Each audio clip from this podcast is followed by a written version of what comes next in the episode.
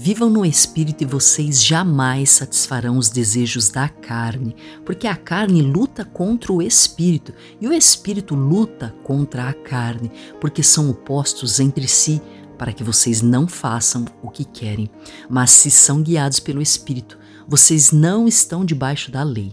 Ora, as obras da carne são conhecidas e são imoralidade sexual, impureza, libertinagem, idolatria, feitiçarias, inimizades, rixas, ciúmes, iras, discórdias, divisões, facções, invejas, bebedeiras, orgias e coisas semelhantes a estas.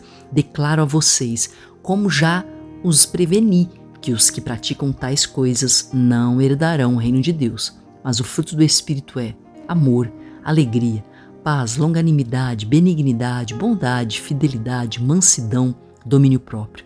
Contra estas coisas não há lei, e os que são de Cristo Jesus crucificaram a carne com as suas paixões e os seus desejos. Se vivemos no Espírito, andemos também no Espírito. Não nos deixemos possuir de vanglória, provocando uns aos outros, tendo inveja uns dos outros. Nós estamos no período de carnaval, que é conhecido como a festa da carne. Mas nós que seguimos a Cristo, que amamos a Jesus, nós precisamos seguir o Espírito Santo. E a Bíblia é bem clara que se nós pendermos para o lado da carne, nós não vamos agradar o Espírito Santo.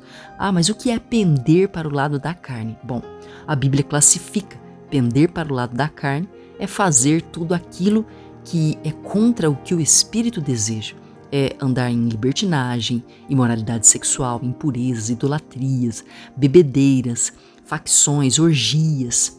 Mas quando nós inclinamos o nosso espírito para o Espírito Santo, assim nós vamos agir com amor, com alegria, com paz, longanimidade, benignidade, bondade, fidelidade, mansidão e domínio próprio.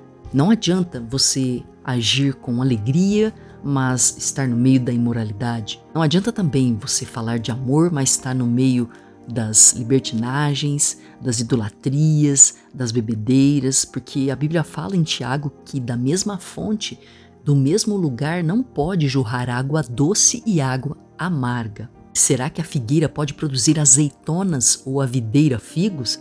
Assim também, uma fonte de água salgada não pode dar água doce. Então, que nesses dias a gente possa se concentrar nas coisas do Espírito, não só nesses dias, mas todos aqueles que querem seguir a Cristo, que querem atingir o alvo que é Cristo, nós precisamos render todos os dias a nossa vida a Cristo. Que todos os dias você vá para Cristo querendo mortificar os desejos da carne e viver para o Espírito. Aí sim você vai produzir muitos frutos.